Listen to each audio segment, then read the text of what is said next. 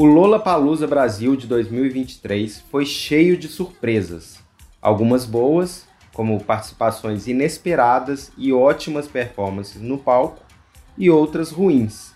Essa foi a edição dos cancelamentos. Entre os três headliners principais do line-up original, só a Billie Eilish apareceu lá no Autódromo de Interlagos, em São Paulo. O Blink-182 cancelou um mês antes e foi substituído pelo 21 Pilots. Já o Drake cancelou no dia do show e deu lugar ao DJ Skrillex. Mas sabe o que, que não dá para cancelar, Braulio? Hum, que? As memórias. As ausências ah. não impediram que essa edição tivesse grandes shows. E o G1 ouviu tudo isso lá em Interlagos e volta aqui para fazer um ranking. Quais foram os 10 melhores shows do Lola Palusa? A lista foi feita com base nas resenhas do G1, fez a cobertura de 27 dos principais shows dessa edição do Lola. Então, bora relembrar. Eu sou o Rodrigo Ortega. Eu sou o Braulio Lawrence e esse é o G1 Ouviu, o podcast de música do G1.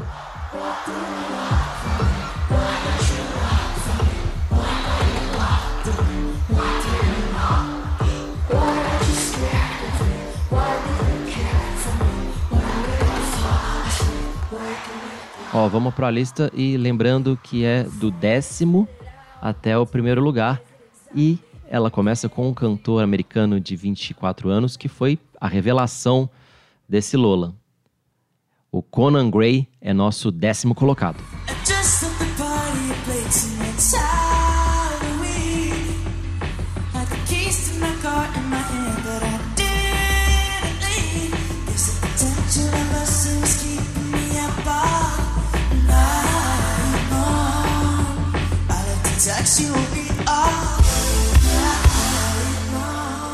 Eu tava lá e vi um show lotado com o público comovido. Foi no palco Chevrolet, que é aquele com um morrinho ou um morrão uhum. que vira um anfiteatro natural. Para mim é o espaço mais legal do Lola e sempre tem uma surpresa desse tipo lá. E como você bem definiu, o Conan parece um cantor criado pelo Chat GPT é. e o comando que a gente teria que dar para essa ferramenta de inteligência artificial seria mais ou menos assim: invente um cantor pop com a carinha de 2023. Vamos lá, né? Ele tem todos os atributos do popstar da nova geração. Pois é, a primeira coisa que salta aos olhos é a androginia, que é parecida com a do Harry Styles, por exemplo. Ele cantou de bota plataforma, cabelão e colete brilhante. Mas também tem o rancor pop da Taylor Swift, a melancolia da Lana Del Rey e a esperteza da Lorde. É tudo certinho, até demais, e o povo adora. Mas o que importa é que esse show foi o sinal de que a carreira do Conan Gray tem muito futuro. Uhum.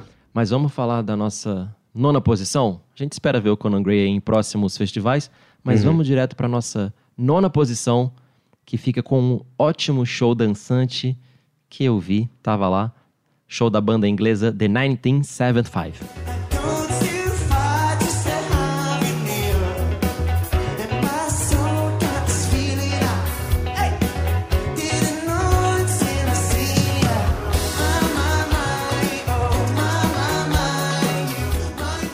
Show foi movido a garrafa de vinho, cigarro e pop oitentista. A banda trouxe uma versão compacta do show da sua turnê atual, sem um belo cenário ali que imita uma casa, mas festival é assim mesmo, nem sempre dá para levar tudo. É uma pena, né? Ele disse que volta em janeiro com a turnê completa, mas deu para sentir um gostinho. Lembrando que essa foi a terceira vez do 1975 no Lollapalooza São Paulo, e a base do som ainda é aquele indie pop, bem dançante, tipo Duran Duran, nova geração. É, o 1975 fez dançar com aquele rock eletrônico de voz processada, e ainda rolou um solo de saxofone enquanto o vocalista, o Matt Healy, fumava o seu cigarrinho. E quando ele não estava fumando, na segunda metade de show, ele ficava perambulando pelo palco com uma garrafa de vinho, dava vários goles, mas fumava, bebia, porém seguia cantando muito bem. É um show inebriante mesmo, eu curto. E o nosso oitavo lugar também pareceu uma coisa assim de viagem, uma miragem, assim, um milagre no palco. Era a terceira tentativa do rapper Rashid de cantar no Lola, mas dessa vez foi. Opa. Somos todos Pela roupa que eu visto, a quebrada que eu moro e a cor que eu sou. O me para enquanto a filha dele deve tá querendo colar no meu show. Imagina que louco durante o café da manhã, quando ele vai ler o jornal. Vê minha foto na capa e não é por nem motivo criminal. O Rashid finalmente conseguiu terminar o show que, segundo ele, estava entalado na garganta desde 2019 no Lola. A chuva e o raio, nas duas edições anteriores do festival, impediram que o rapper subisse ao palco. Por isso, o show foi quase uma celebração e ele falou isso no palco. Chegou a nossa vez! Eu não preciso nem falar da minha alegria e do meu coração leve de estar aqui cantando para vocês nesse palco. Depois de 19, depois de 22, 2023 estamos aqui mais firmes, mais fortes, mais bonitos, mais elegantes e mais fodas do que nunca. Vamos que vamos! Além de repassar os maiores hits da carreira, ele ainda convidou o Emicida, o Projota e o Lucas Carlos. E teve uma coisa legal que serviu meio como uma vingança dos brasileiros, apropriação cultural, hum. porque o show ficou ainda mais forte visualmente com um telão enorme que era do Drake. Ele seria usado no show do Drake e não deu tempo de tirar. É. Rashid até botou imagens lá do, dos raios, fazendo referência aos shows que não tinham rolado, mas os raios, ainda bem, estavam só no telão e não no céu. É, e o nosso sétimo lugar não é brasileiro, é sueco. A Torvilô fez um show ótimo, de pop perfeitinho.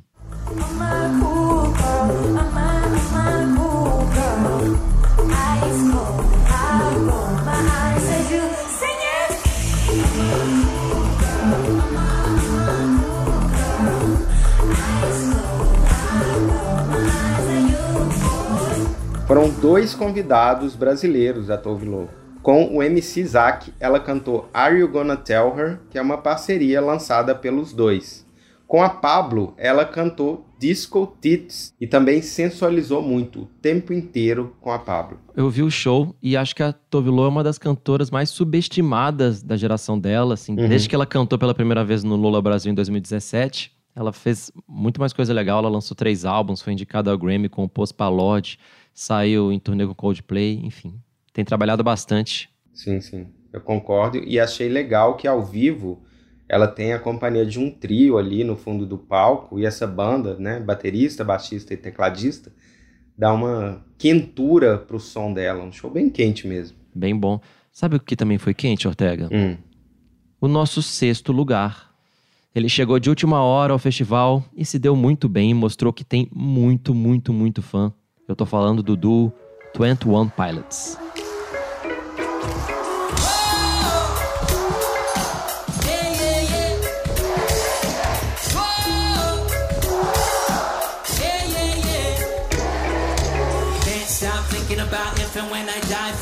See the different when I'm truly different it. If it's purely panic and when it's all I'm sorrow. One today, one of the other spots tomorrow we're surrounded. Como a gente falou, eles foram escalados de última hora para substituir o Blink-182. Eles fizeram um show até que parecido com o que rolou em São Paulo em agosto uhum. do ano passado. Sei que você viu, né, Braulio? É, mas dessa vez teve umas coisinhas a mais, né? Uhum. Rolaram duas covers que deram uma nova cara ao setlist. Rolou uma versão de Blink-182, eles cantaram All the Small Things, uma versão ali quase instrumental, e um medley com um tributo ao Brasil. Aí foi só o trompetista da banda tocando Garota de Ipanema, Masquinada e Baile de Favela.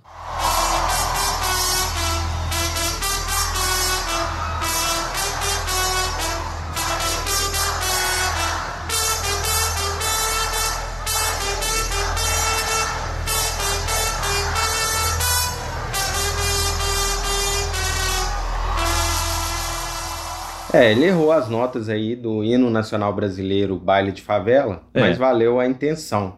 E vale notar que foi a terceira vez deles no Lola, mas a primeira em que a dupla estava acompanhada por uma banda. É, e como sempre rola nos shows do 21 Pilots, Na música Car Radio, o vocalista Tyler Joseph escalou uma das estruturas do autódromo e aí cantou lá de cima.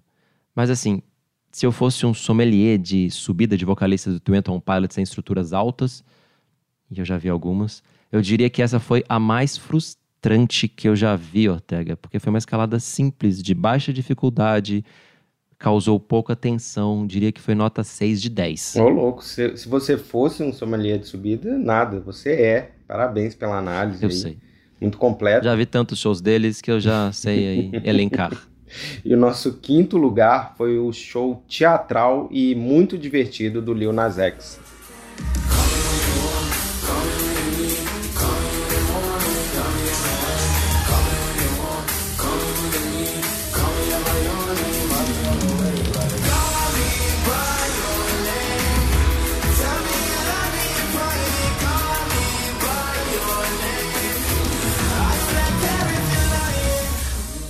Ele rebolou até ficar suado, rimou até ficar rouco e provou ser a cara de um novo pop que vale ser ouvido.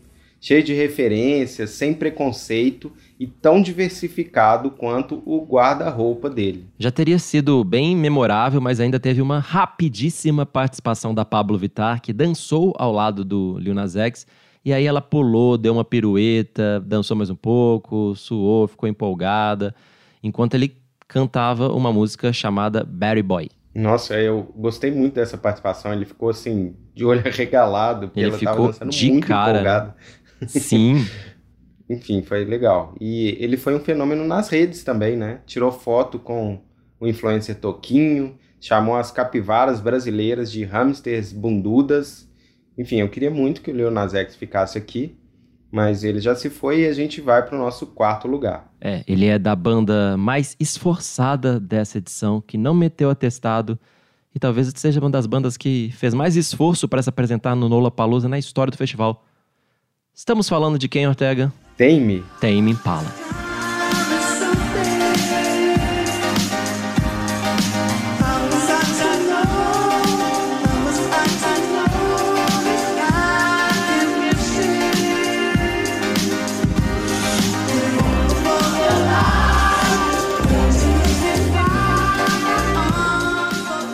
Show foi o correspondente musical de ver um corredor terminar uma maratona mancando e ganhar. De muleta e quadril fraturado, o líder Kevin Parker foi ovacionado. Como a gente já falou aqui nesse mesmo podcast, o Kevin Parker, o dono do Tame Impala, fez uma cirurgia e botou um pino no quadril dias antes do Lola. Mas ele estava sabendo do cancelamento do Blink e fez todo esse esforço para se apresentar mesmo assim. É, o som foi muito impressionante, tanto no volume e pressão nas caixas, que é uma raridade em festivais atuais no Brasil, quanto nos arranjos mesmo. É uma avalanche de teclados e mais camadas de instrumentos e bases eletrônicas, todas muito bem feitas. Uhum. Eles fazem uma psicodelia refinada, pop, contemporânea, aberta a tudo. E assim, dá pra ver que não por acaso a banda cresceu tanto. É, mas agora a gente vai pro terceiro lugar, e é um terceiro lugar do Brasil. Foi o show cheio de memórias da Pitty.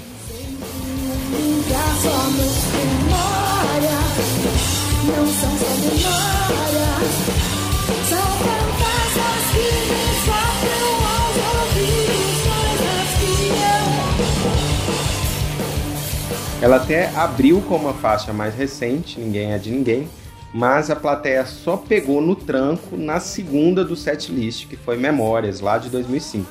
E daí foi. É a sequência com Equalize, e na sua estante foi um dos grandes momentos dessa edição do Lola. A banda estava muito afiada, pesada, direta, sem exagerar, assim, na medida.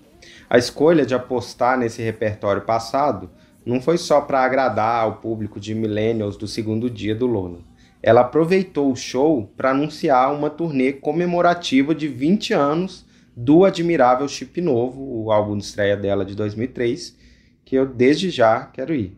Com certeza irei. Como também iria em um show, se tivesse oportunidade, mais uma vez, do nosso segundo lugar, que é a única headliner original que realmente apareceu no palco principal do Lola. A Billie Eilish fez muito mais do que bater cartão ou meter atestado.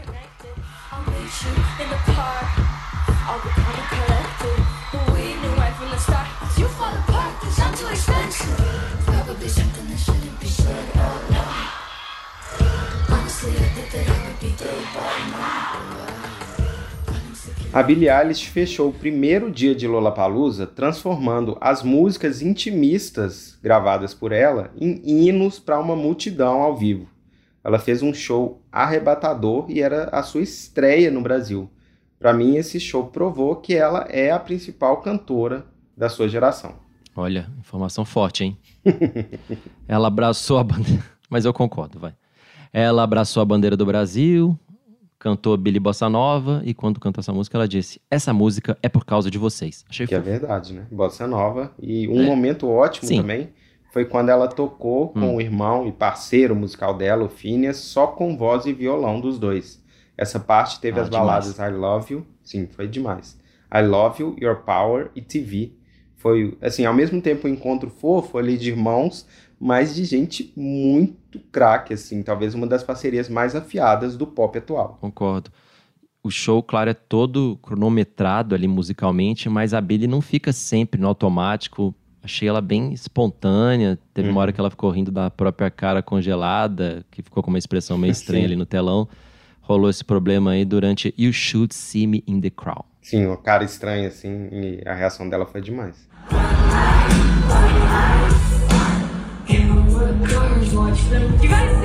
Oh! Saudade da Billy e saudade, claro, do nosso primeiro lugar desde já. O show que deixou todo mundo embasbacado e até desnorteado no autódromo e na transmissão em casa foi o da Rosalia.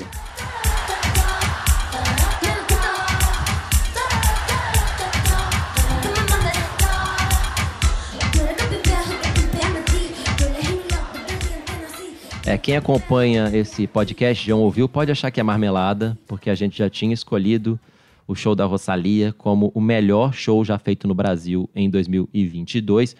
Mas assim, nem precisa ser fã dela para achar que essa turnê assim é outro nível, né? Outro patamar, coisa de outro mundo. Pois é, ela mostrou que não precisa muito para fazer um show pop impecável. No palco tinha um cenário minimalista um DJ para as bases eletrônicas e um bom grupo de dançarinos. Além, claro, da, né, da boa vontade do talento de uma das cantoras mais comentadas e inventivas dos últimos anos. Em pouco menos de uma hora e meia, essa querida popstar catalã mostrou o repertório do elogiado álbum Motomami, de 2022, e incluiu ainda poucas faixas dos dois primeiros trabalhos da carreira. Teve ainda uma ótima participação surpresa da Glória Groove, que estava ali na grade da parte VIP.